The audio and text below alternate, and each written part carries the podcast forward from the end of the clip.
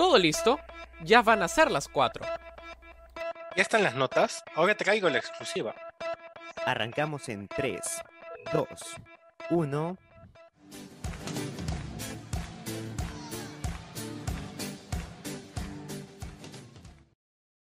Hola a todos, muy buenas tardes y bienvenidos a un programa más de Sin Censura, el noticiero principal de Radio Zona Pub.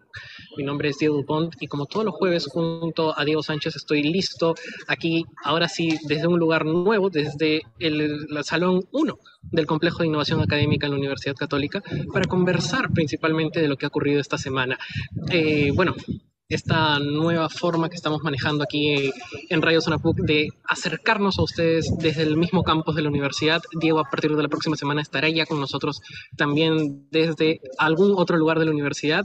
Pero antes que nada, queremos agradecerle el cariño a ustedes y la oportunidad de estar también con ustedes semana a semana a través de este noticiero en Radio Zona Diego, muy buenas tardes, bienvenido al segundo programa de Sin Censura. Muy, buenos, muy buenas tardes, Diego. Muy buenas tardes a toda nuestra audiencia. Como bien dices, el segundo capítulo, un proyecto que sigue adelante. Traemos las mejores noticias de la semana. Tenemos eh, entrevistados de primer nivel. Ya veremos a lo largo del programa cómo se desarrollará. Sí, eh, el día de hoy tenemos dos invitados con quien hablaremos en este programa que va a ser un poco más deportivo de lo normal debido a la coyuntura. Sin embargo, vamos con las noticias de esta semana. ¿Qué ha ocurrido esta semana? Vamos con las noticias, sin censura.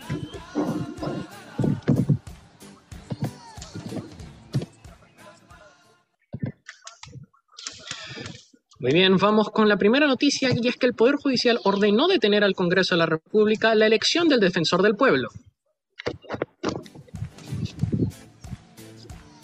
Diego, sí, vamos. Eh, el ex premier y actual congresista Héctor Valder salió en libertad tras ser detenido.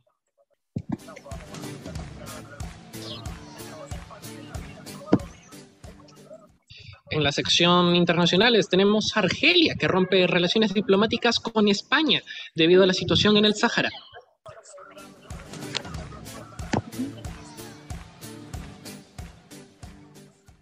Y en nuestro nuevo bloque de noticias.edu, la universidad y la CONFIEP firmaron un acuerdo, un convenio de compromisos.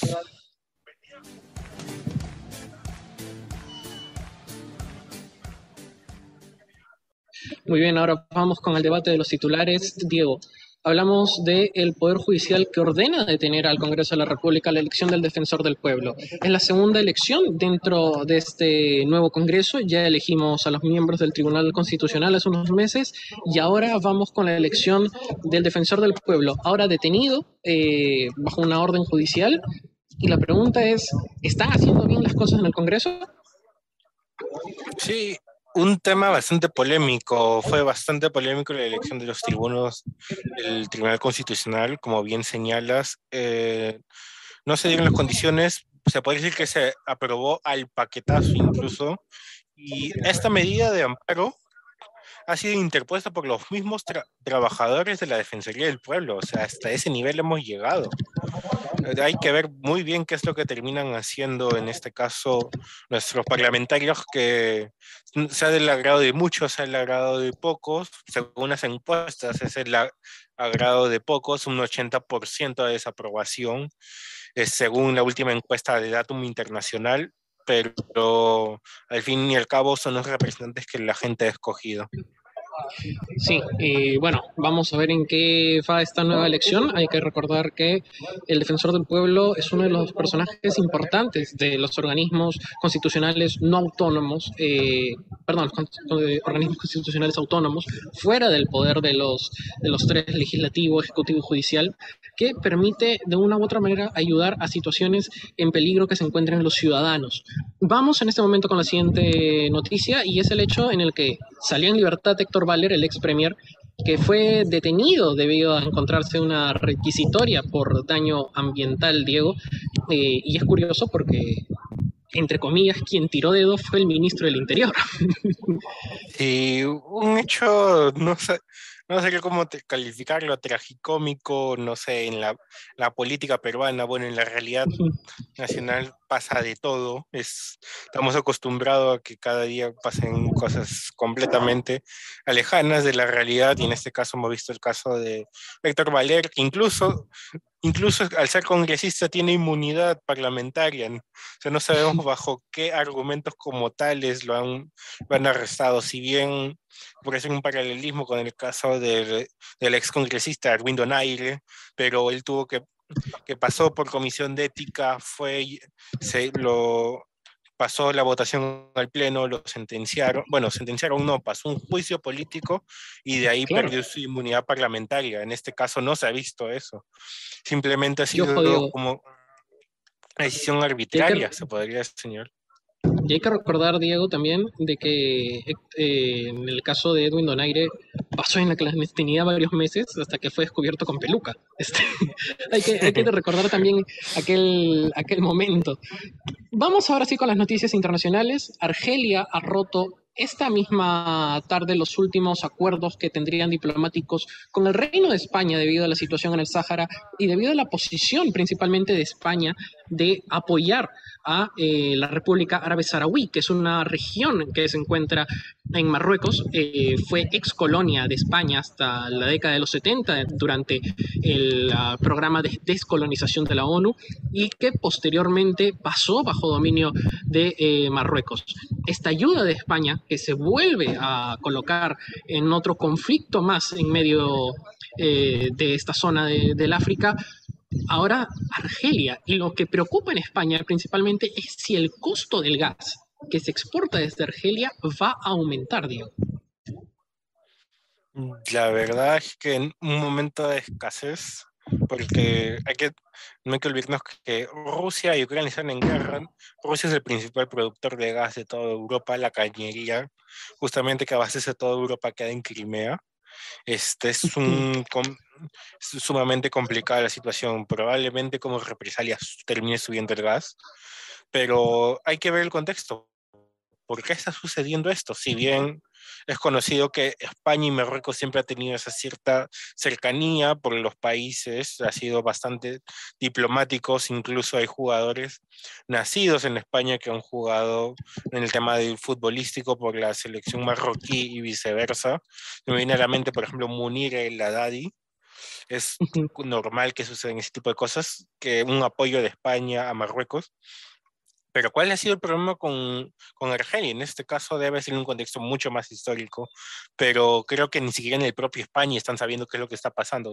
Los ha agarrado igual de frío que nosotros en este caso. Exactamente, Diego. Eh, a partir de hoy, por ejemplo, Antena 3 Noticias, en el noticiero de esta noche, mencionó principalmente que no saben ni los propios políticos cuál es la razón por la cual Argelia ha decidido romper lazos diplomáticos con España. Las palabras exactas de eh, España fueron, eh, perdón, de Argelia fueron respeto a la legalidad internacional, igualdad soberana, la no intervención en asuntos internos, la abstención en recurrir a la amenaza o al uso de la fuerza. Cuando, seamos sinceros, Marruecos ingresó por la fuerza a la República Árabe Saharaui, que fue un territorio, como mencionamos, ex colonia española, eh, que fue, eh, como lo comentábamos también, descolonizada por España durante la década de los 70.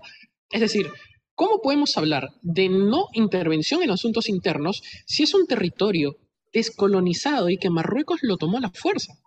Como bien dices, son temas geopolíticos que han pasado no sé cuántos años.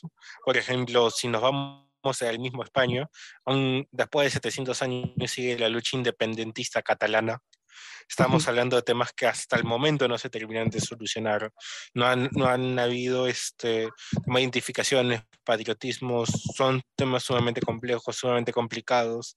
Y en este caso no sabemos cuáles son los intereses, en este caso de Argelia. O sea, una cosa es que me digas ya, Marruecos se ha resentido o Marruecos ha entrado en conflicto, pero Argelia la verdad es que como si los políticos españoles no saben qué es lo que ha pasado ahí, ahí, o no han ido a sus clases de historia, o están igual de perdidos que nosotros. Exacto, y la gran pregunta aquí es qué va a ocurrir con el petróleo. Cabe resaltar de que Europa estableció sanciones económicas a Rusia eh, no hay mucho petróleo ruso en Europa, que casi era el corazón de cómo se movía Europa. Eh, en este caso, no creo que lleguen eh, los, el petróleo de Azerbaiyán, sin embargo, el petróleo de Argelia era lo más cercano que le, que le quedaba a España. Y la pregunta ahora es si va a aumentar los precios. España, el gobierno español ha mencionado que no van a aumentar, sin embargo, es algo que queda en la incertidumbre. Pero Diego, vamos con la nueva sección, la sección punto edu, sin censura. Sí, como bien dices, la, Universidad Católica y la CONFIEP suscribieron la ampliación del convenio de, comprensión entre ambas instituciones. Como hay que recordar, la CONFIEP es la, es la, Confederación de Comerciantes del Perú. Y en este caso, este, parece que han, han, firmado un nuevo acuerdo de cooperación entre ambas universidades. No sé si Diego, Diego tendrás los apuntes de qué, de qué incluye este acuerdo. Sí, dentro del acuerdo de la CONFIEP y la PUC era hasta el año 2017, se ha prorrogado hasta diciembre del 2025. Eh, principalmente vamos a recoger los comentarios de nuestro rector de la universidad, don Carlos Garatea, que comentó que la universidad y la empresa, eh, en este caso, se tienen que acercar y aprender una de la otra. Juntos contribuiremos a una formación integral para construir un mejor país. Cabe resaltar que este acuerdo eh, continúa principalmente a través de cursos de formación continua en la Facultad de Ciencias e Ingeniería, además de que la CONFIEP se compromete a la divulgación de eh, los asociados, eh, principalmente en este caso la PUC, sobre el desarrollo de las diferentes asignaturas dentro de la universidad. Un acuerdo importante y que también nos sirve de cara a la acreditación del 2023 hacia la SUNEDO, Diego. Sí, claro, como dices, y también otro de los personajes que estuvo presente fue Verónica Bonifaz, la vicepresidenta ejecutiva de la CONFIEP, que dice que el fortalecimiento de la academia y los gremios es fundamental para trabajar por el desarrollo del país, y eso es algo de lo que siempre se ha hablado, que se requieren buenos profesionales que en este caso los gremios, en este caso el empresariado esté suficientemente preparado, tenga la suficiente nivel de instrucción para la época de crisis ahorita, si bien la guerra es en Europa, también afecta la economía del Perú, sepan cómo llevar adelante sus empresas y por eso consideramos que es importante en este tipo de acuerdos para el desarrollo de nuestro propio país. Y muy bien, como ya hemos comentado, estos han sido las noticias aquí en Sin Censura. Estas han sido las noticias sin censura.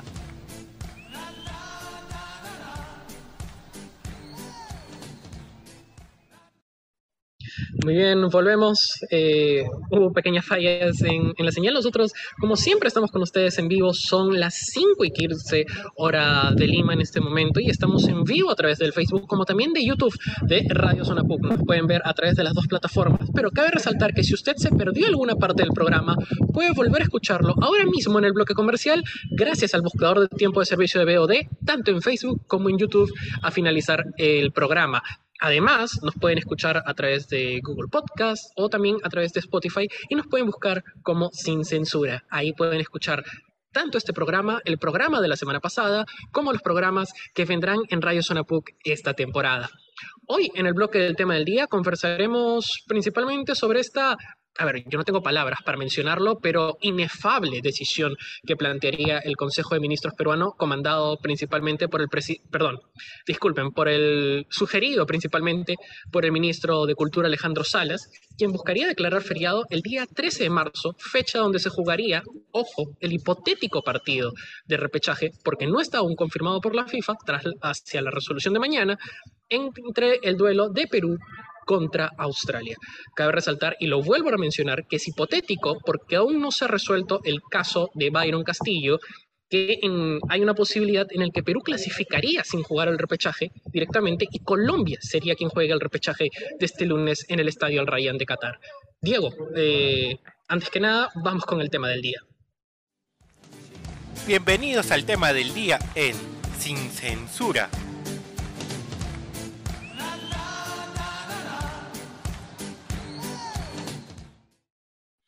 Sí, un tema bastante polémico en este caso es un, esos feriados de día recuperable este, que la verdad no tiene mucho sentido, este, más son las pérdidas que se podrían dar en los sectores económicos, este, la aparición del trabajo, dicen, a partir del mediodía, eh, feriado para sector público y el, y el privado se acoge si quiere, un partido que ni siquiera está confirmado.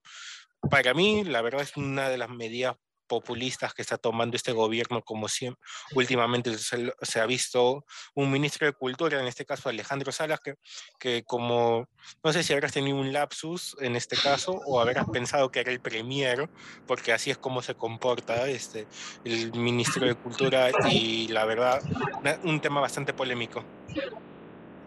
Sí, disculpa Diego, cosas que pasan en la PUC, el tema de principalmente de los aviones, pero es cierto lo que comentas, eh, hablamos de un hecho grave como un ministro de Cultura que se tome atribuciones como Premier de la República, pero vamos a ahondar un poco más en el tema, Diego. Vamos a romper con el paradigma natural de este programa que normalmente vamos con el tema del día.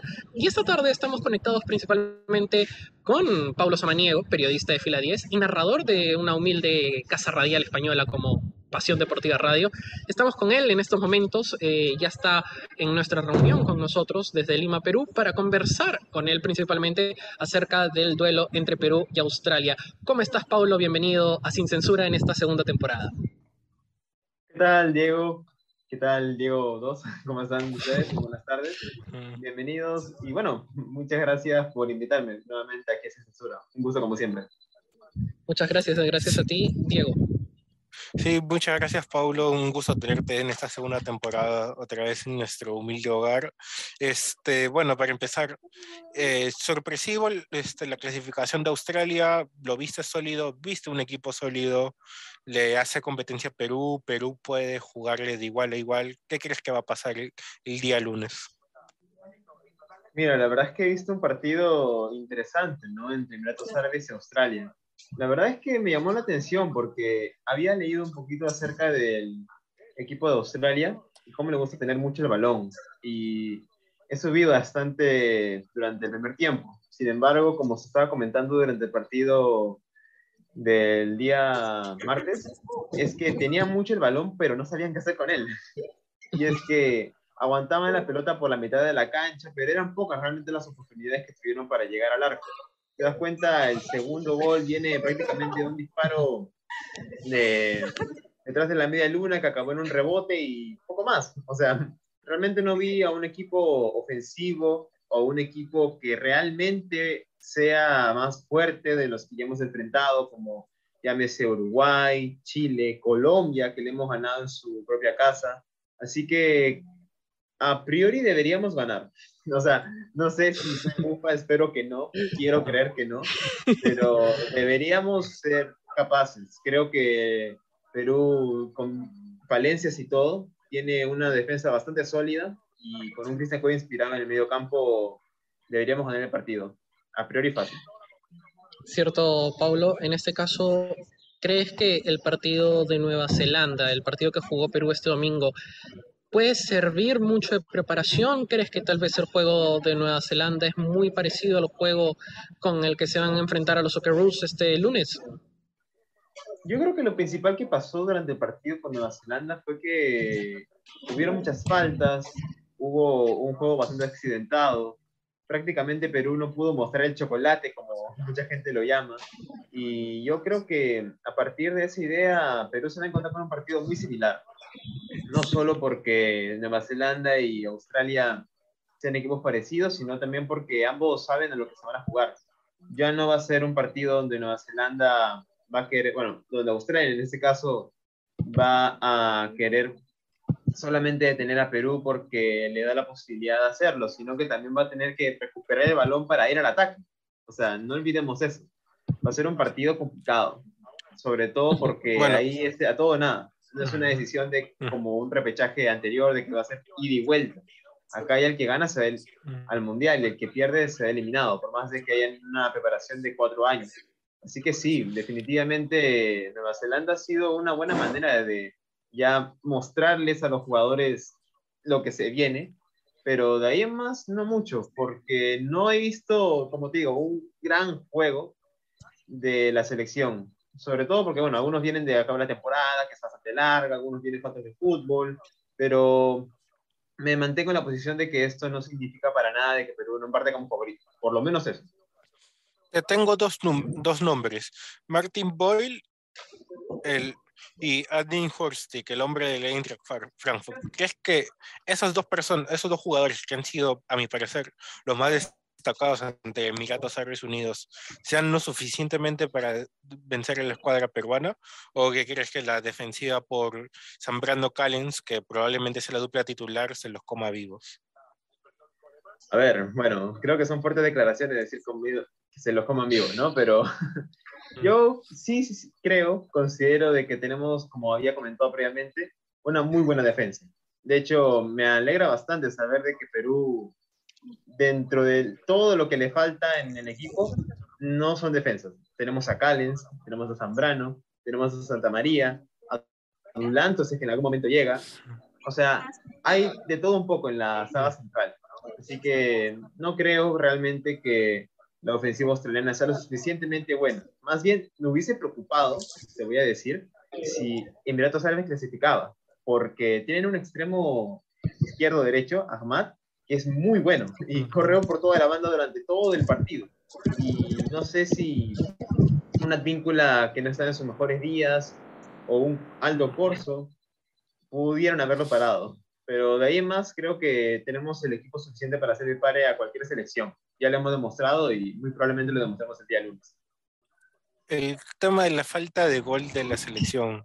El gol de la Padula llega tras un grosero error del portero neozelandés. ¿Crees que Perú logre generar lo suficiente, el suficiente chocolate, por así decirlo, para poder lograr batir la portería de Matthew Ryan, que es hombre por hombre la pieza más clave, más fundamental de Australia en este caso? Yo creo que lo primordial de Perú va a ser imponer condiciones y eso lo va a conseguir con un gol temprano. Mm. Y ya lo ha conseguido a nivel de tener que ganar un partido partiendo como favorito. Sin irme tan lejos, contra Paraguay, mm. hace no muchos meses.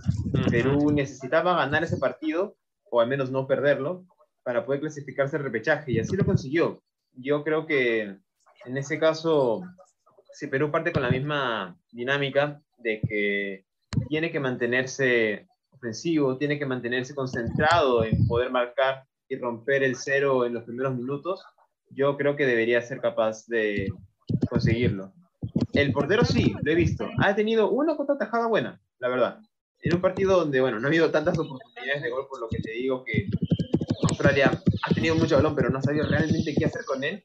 Yo creo que Perú sí debería ser capaz de poder generar ocasiones y en lo posible marcar gol antes de los 15 minutos. Si tiene eso, ya debería tener el partido prácticamente cerrado, a mi parecer. Muy bien, y bueno, ya estamos por, por cerrar esta entrevista. Eh, Pablo, quería preguntarte por el, otro repechaje. Nueva Zelanda enfrentando a la selección de Costa Rica, duelo de CONCACAF contra el medio cupo de Oceanía. ¿Quién crees que pueda llegar al Mundial? ¿Ves a una Nueva Zelanda que pueda, digamos, en medio del nivel que tiene dentro de la Confederación, plantarle cara a un equipo costarricense? Yo la verdad, por lo que logré ver de Nueva Zelanda en el amistoso contra Perú, que igual no es mucho, me parece que no, no le alcanza. Y teniendo un portero tan bueno en Costa Rica como Keylor Navas, que no por nada es tricampeón de Europa, ya creo que con eso ya por lo menos asegura a Costa Rica de tener una buena defensa y de poder asegurar de que no va a recibir goles por un buen rato. Así que ojalá toda la suerte para los ticos. Tiene la posibilidad de marcarse un Brasil 2014, tiene el grupo perfecto para hacerlo y yo creo que si Nueva Zelanda, por más que se pueda pasar en su confederación en Oceanía, le falta todavía, no la veo como una selección mundialista. Así que mi resultado sí va por Costa Rica por Perú. Ojalá que para la próxima semana no me estén arrepintiendo por esto. Más bien, gracias Pablo por, por, tu presencia aquí en el programa y por dónde te podemos seguir a través de las redes sociales. Sí, bueno, me pueden seguir por Instagram como arroba samapado050.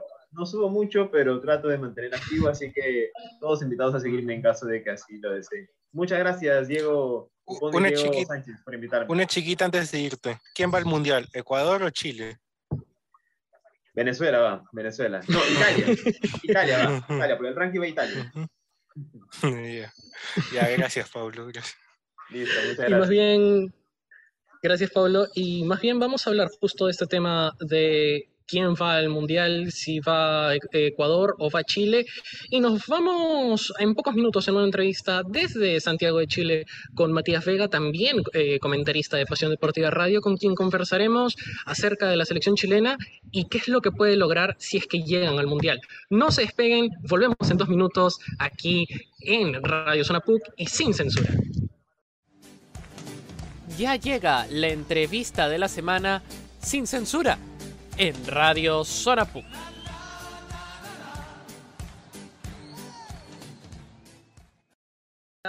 Volvemos de nuevo aquí a Sin Censura en directo por Radio Zona PUC. Son las 5 y 29 hora de Lima, son las 6 y 29 hora de Santiago. ¿Y por qué menciono la hora de Santiago? Porque en este bloque vamos a tener la entrevista con Matías Vega, periodista chileno, y con quien nos contactaremos, como ya lo mencioné, desde Santiago de Chile, para continuar en la sintonía del tema anterior y conversar principalmente en cómo se maneja en el país sureño la situación de Byron Castillo, el ecuatoriano, que eh, bajo las pruebas que se ha mencionado por parte del abogado de la Federación Chilena, es de nacionalidad colombiana y la posible clasificación de Chile. No sé si ya estamos con Matías. Matías, ¿qué tal? Muy buenas tardes. Sí, muy buenas tardes aquí. Eh, eh, preparado para dar mi punto de vista, así que un gusto eh, estar en, la radio con usted, así que nuevamente contigo, Diego, así que vamos a hablar del tema de que prácticamente se, habla casi a cada rato, así. Bueno, Matías, este, muy, buenas tardes también aquí. para empezar, ¿cuál, ¿qué tantas son las esperanzas que tienen los chilenos de ir al Mundial? la, ¿En verdad eh, están convencidos de que se puede lograr algo o lo ven como un sueño lejano, hipotético? La verdad que yo creo que más que nada tanto la prensa, yo creo que alimenta una falsa esperanza. Eh, si bien yo creo que, que, debe haber una sanción a Bayron Castillo, yo creo que lo que se ha ganado Ecuador dentro del, del campo, yo creo que no, yo creo que algún tipo de sanción va a haber, pero no, no veo a Ecuador fuera del Mundial. Eh, quizás pueda pasar, pero si nos remitimos a, históricamente, yo creo que nunca ha pasado de que hayan eh, desclasificado alguna selección en un, en, un, en un, mundial y yo creo que eso no va a pasar por parte de la FIFA, así que veremos qué pasa porque mañana eh, a las 6 a.m. ya sabremos qué, es lo que va a pasar, pero yo creo que va a alimentar una falsa esperanza a la hinchada que y claramente se quiere agarrar de esta última esperanza de poder ir eh, al Mundial de Qatar. Eh, cierto, Matías. Eh, bueno, algún caso de descalificación, creo que el más claro que se nos viene es el caso de la Euro de 1992, cuando se descalificó a Yugoslavia por parte de la guerra que eh, encarnizaron en la guerra de la secesión de, este país balcánico y se llamó Dinamarca y que Dinamarca hizo la mágica en aquel momento ganando la Eurocopa de aquel año. Sin embargo, las situaciones son distintas en el caso de Chile y de Ecuador, pero ¿crees que las pruebas que está presentando en este caso eh, por parte de, la defensa de, Chile son sólidas, Matías? Sí, eh, hay que ser claro, las pruebas que, que, dio el abogado de la NFP me parecen bastante sólidas, pero vuelvo a repetir, yo creo que, eh, si me preguntan a mí, yo creo que debo ser de los pocos que no mm. creen que Chile pueda ganar esta, este juicio y ir al Mundial por parte por secretaría, me parecería un poco antipopular lo que diré, pero como es sin censura, me parece que, que sería una vergüenza y, por más que uno quiera ver a Chile en el Mundial, yo creo que, hay que ganárselo dentro del campo de juego. Así que veremos qué es lo que pasa y también de, quizá en una de esas estaré nuevamente hablando cuando ya tendremos la, sentencia de, este caso. Ya, este, vamos a hacer un poco de futurología acá. Este, suponiendo que, que los astros se le iluminan a la Federación Chilena y Chile termina yendo al, al Mundial en mesa. Con lo visto en el cierre de campaña de Martín Nazarte, actualmente con los, ah, los amistosos que se están desarrollando en Asia, primero contra Corea y ahora probablemente a la una, de la una y media de la madrugada, hora de Perú, dos y media de hora Chile, que juegan por la Copa Kirin ustedes contra Túnez. ¿Crees que Chile tiene buen nivel de juego para jugar el Mundial? Sí, mira, no, no te voy a mentir, el, amistoso vi los highlights, no, no lo vi en directo porque eh, me, parece, me parecía que, Corea del Sur es claramente una, una selección seria, eh, quizá es muy temprano para analizar algo todavía, pero yo creo que lo que me molesta un poco es que se sigan aferrando eh, a esa generación que si bien se ganó dos Copa América, claramente ya, ya está en su última etapa, ya claramente por edad muy pocos jugadores pueden llegar, eh, si, ya está difícil que, llegaran a un buen nivel a Qatar, ni hablar de, cuatro años más. Así que me parece ser de que hay que pensar en, la generación de recambio, pero, pero yo creo que, el entrenador que está ahora no, no, sé si va a ser tan valiente para, para intentar eh, eh, convocar a una generación de nuevos jugadores. Así que es un poco el tema de, no, no, no, sé cómo decirlo suavemente, pero la vieja generación no, no, le quiere abrir espacio a, a, los jugadores más jóvenes y, eso me parece un poco triste que, que se intente que se que piensen más en el bien personal que, que en el bien de, de la selección y, de intentar eh, formar nuevos jugadores. Mm, a ver, no sé si me pasa un poco con la pregunta, pero como estamos en sin censura, a ver, tú dices que necesita un recambio de la generación dorada. ¿a, qué jugadores de la generación dorada tú sacarías hoy en día? Es que ahí está el tema, como dices tú, eh, partiendo por Gary Medel, yo creo que Gary Medel eh, no está en su nivel. Y muchas veces también me, me, criticaban cuando yo decía que Claudio Bravo, Claudio Bravo también me parece ser de que eh, también está en su última etapa. Yo creo que a Alexis Sánchez le podría quedar un, no, no, yo creo que por edad muy difícil también que llegue a, a un próximo mundial, así que y ni, ni hablar de Vidal que, que, genera ese amor y odio en, en la, en, la, en, esta generación de jugadores, sobre todo porque dentro del campo, si bien fue un buen jugador eh, dentro de, de, su de su generación, eh, me parece de que tampoco está a un buen nivel y, por algo ya está planteando volver al, al Flamengo y por su parte Alexis también es lo más probable que pueda volver a, a Sudamérica. Sí, y en este caso, eh, Matías, ¿Crees que, hablando de la generación dorada, que dos veces se está quedando fuera, en este caso, eh, ¿crees que la nueva generación de jugadores chilenos tiene al menos a un nivel parecido o crees que va a durar este recambio al menos unos años más hasta que encontremos jugadores claros que puedan regresar a Chile a los momentos que se vivieron a principios de la década pasada? Sí, como le dices tú, Diego, yo creo que lo más difícil es un técnico que tenga las gallas para dejar afuera a, los jugadores que le dieron tanta alegría. Si eh, no se puede negar de que, dieron los dos Copa América, pero yo creo que lamentablemente no solo en el fútbol, en general en los deportes hay que vivir en el presente y intentar hacer un, recambio.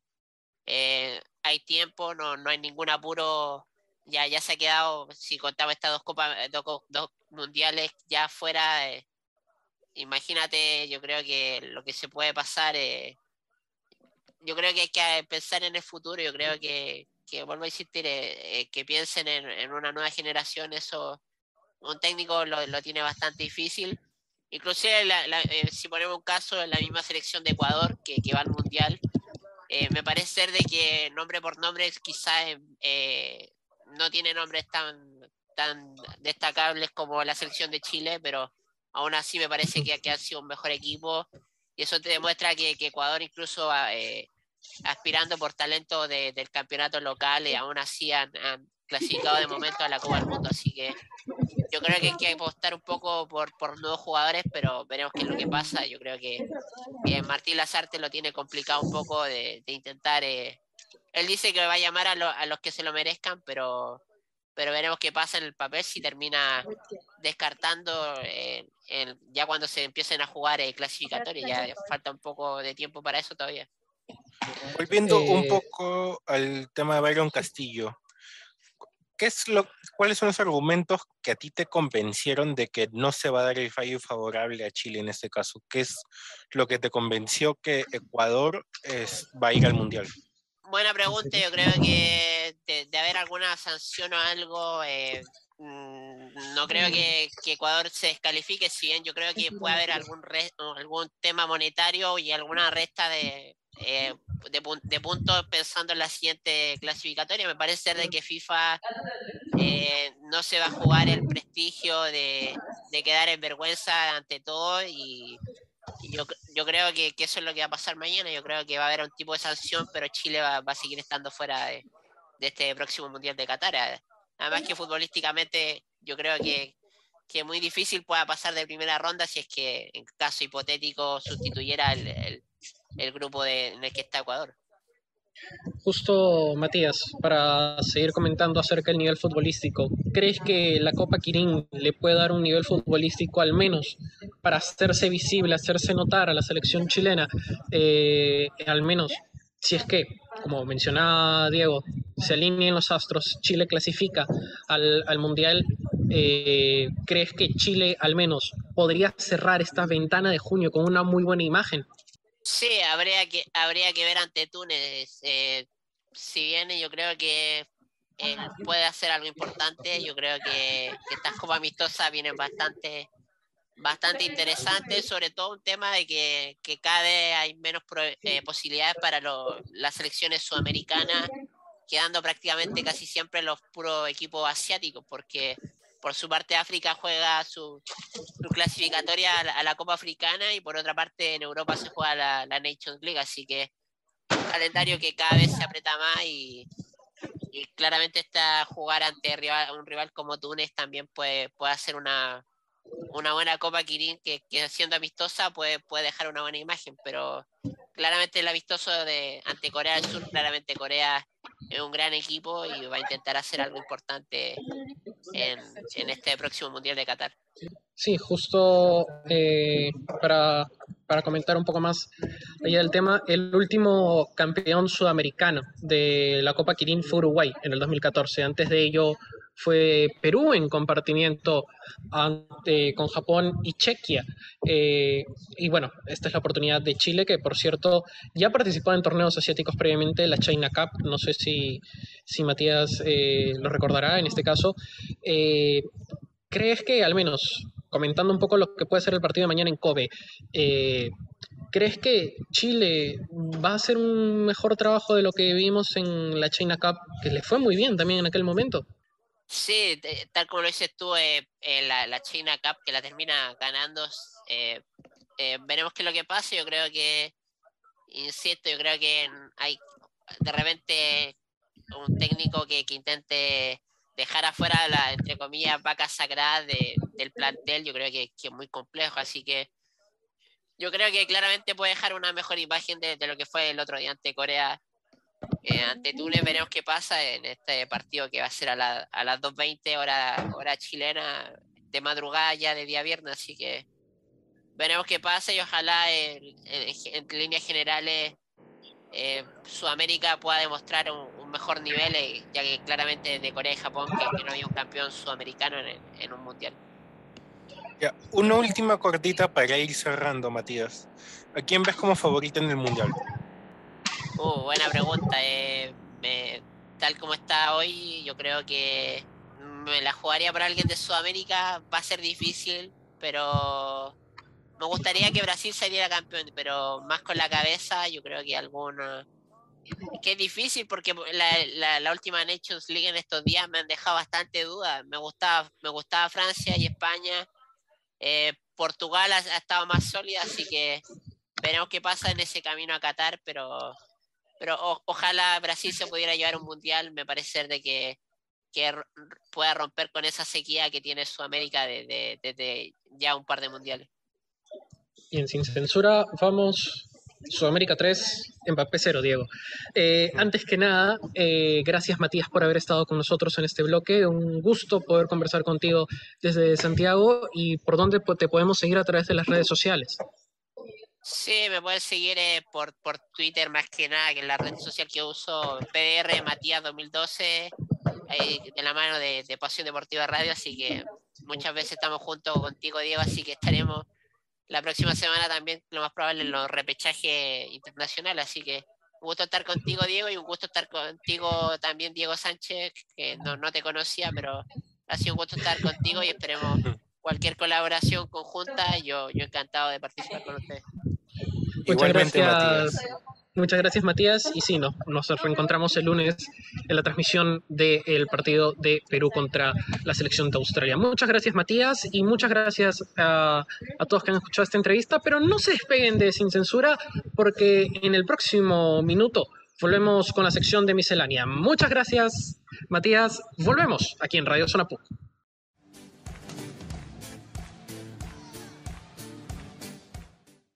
Muy bien, hemos llegado al bloque final de Sin Censura aquí en Radio Zona PUC y vamos a la sección miscelánea.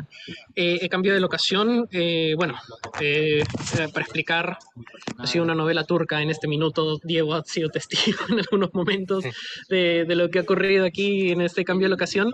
Sin embargo, aquí Gabriel en los controles nos comenta, eso fue intenso. Bueno, en este caso vamos ahora sí con el bloque miscelánea, Diego, y es que Valentina Shevchenko defiende por séptima vez el título este sábado en la UFC 275.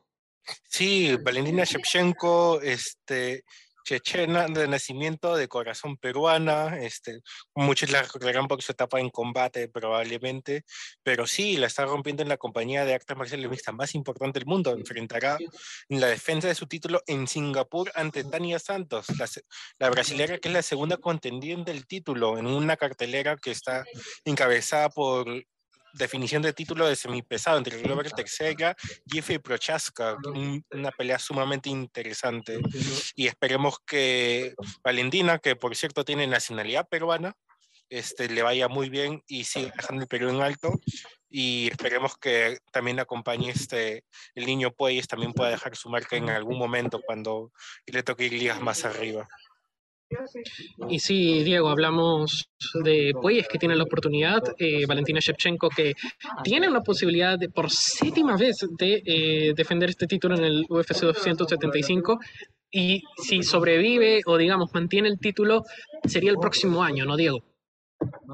Sí, claro, su siguiente pelea sería el próximo año. Y incluso Dana White, el presidente de la UFC, ha hablado respecto al tema, que dice que no es que la división de mosca femenina sea mala o bajita, sino es que Valentina es tan buena, es tan dominante en, en esta división, en las 125 libras, que básicamente está que, está que gana todo, no tiene rival, ha intentado pelear contra Amanda Nunes, perdió una decisión dividida bastante polémica, es una de las mejores peleadoras en la historia de la UFC. Y, Y yendo ojo, un más resaltar- con... Sí, prosigue, sigue. Sí. Sí, Diego, eh, cabe resaltar que Valentina Shevchenko nació en el Muay Thai y, y inició en el Perú. Eh, es por esa misma razón que si bien lleva la bandera de Kirguistán en- como parte del UFC, también lleva la bandera peruana, algo que lo ha intentado también hacer eh, Masvidal, el luchador cubano que es eh, hijo de madre peruana. Y vamos en este momento con la segunda noticia, Diego, porque ayer se jugó el segundo juego de las finales de la NBA y el partido, victoria de los Boston Celtics en este momento por 116 a 100 y pone las series 2-1 en el Chiri Wagner Garden. Mm. Sí, partidos bastante cerrados de, de ida y vuelta. Tanto el primer como el tercer juego fueron bastante, justamente los que ganaron Boston Celtic fue de ida y vuelta. En el tercer cuarto veíamos un Golden State completamente dominante y ya en el cuarto la maravillosa defensiva que planteaba, en este caso encabezado por Marcus Smart, que lo dijimos acá en la previa, que es un defensor sumamente clave, incluso le ganó el premio al jugador defensivo del año, se ha visto reflejada en esta serie y dejando seco a Stephen Curry, uno de los mejores, por no decir el mejor tripleador en la historia de NBA. Sumamente meritorio lo que están realizando en este caso. Sobre ello, Diego, ¿te preocupa una posible lesión grave de Stephen Curry eh, en los minutos finales de ayer? Que técnicamente, hay que ser sinceros, Diego, ayer después de la lesión jugaba a medio campo y era habilitador de Aerolíneas Smart.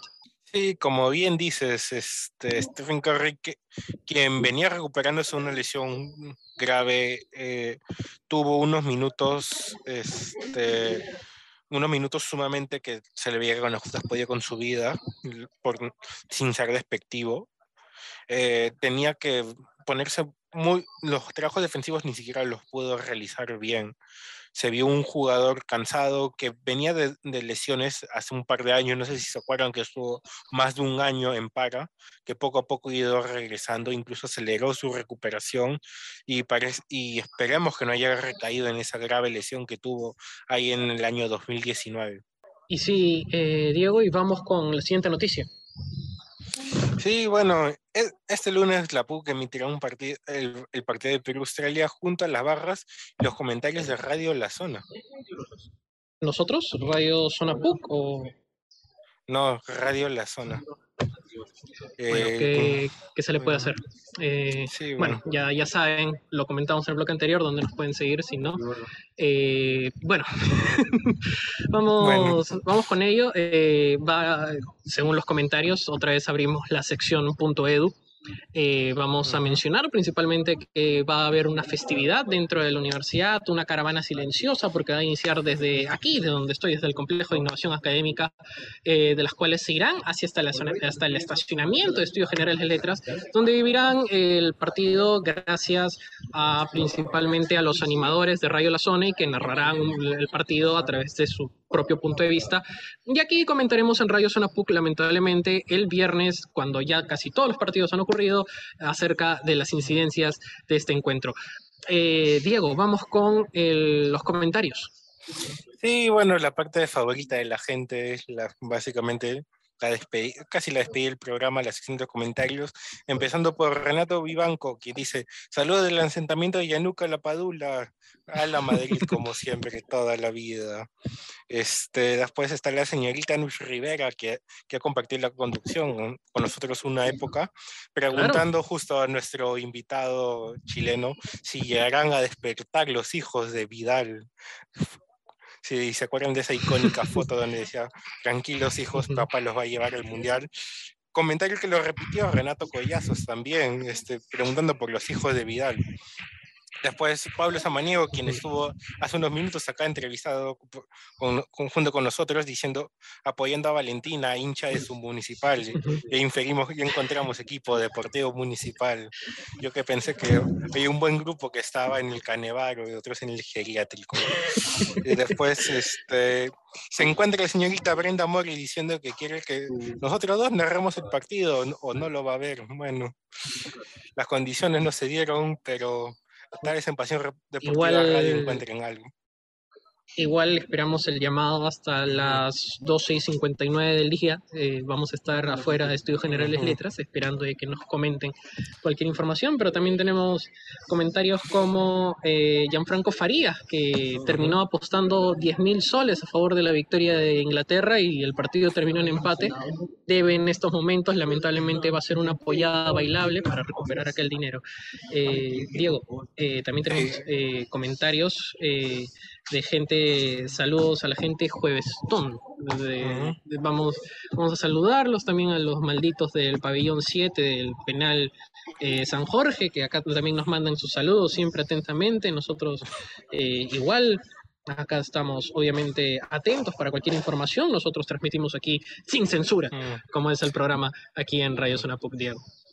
Sí, efectivamente, parece que la, apuesta de Gianfranco Farías ha sido tan fuerte que ahora ha tenido que refugiarse en el Parque Stone, que es uno de los refugios. Es una pena. Al parecer.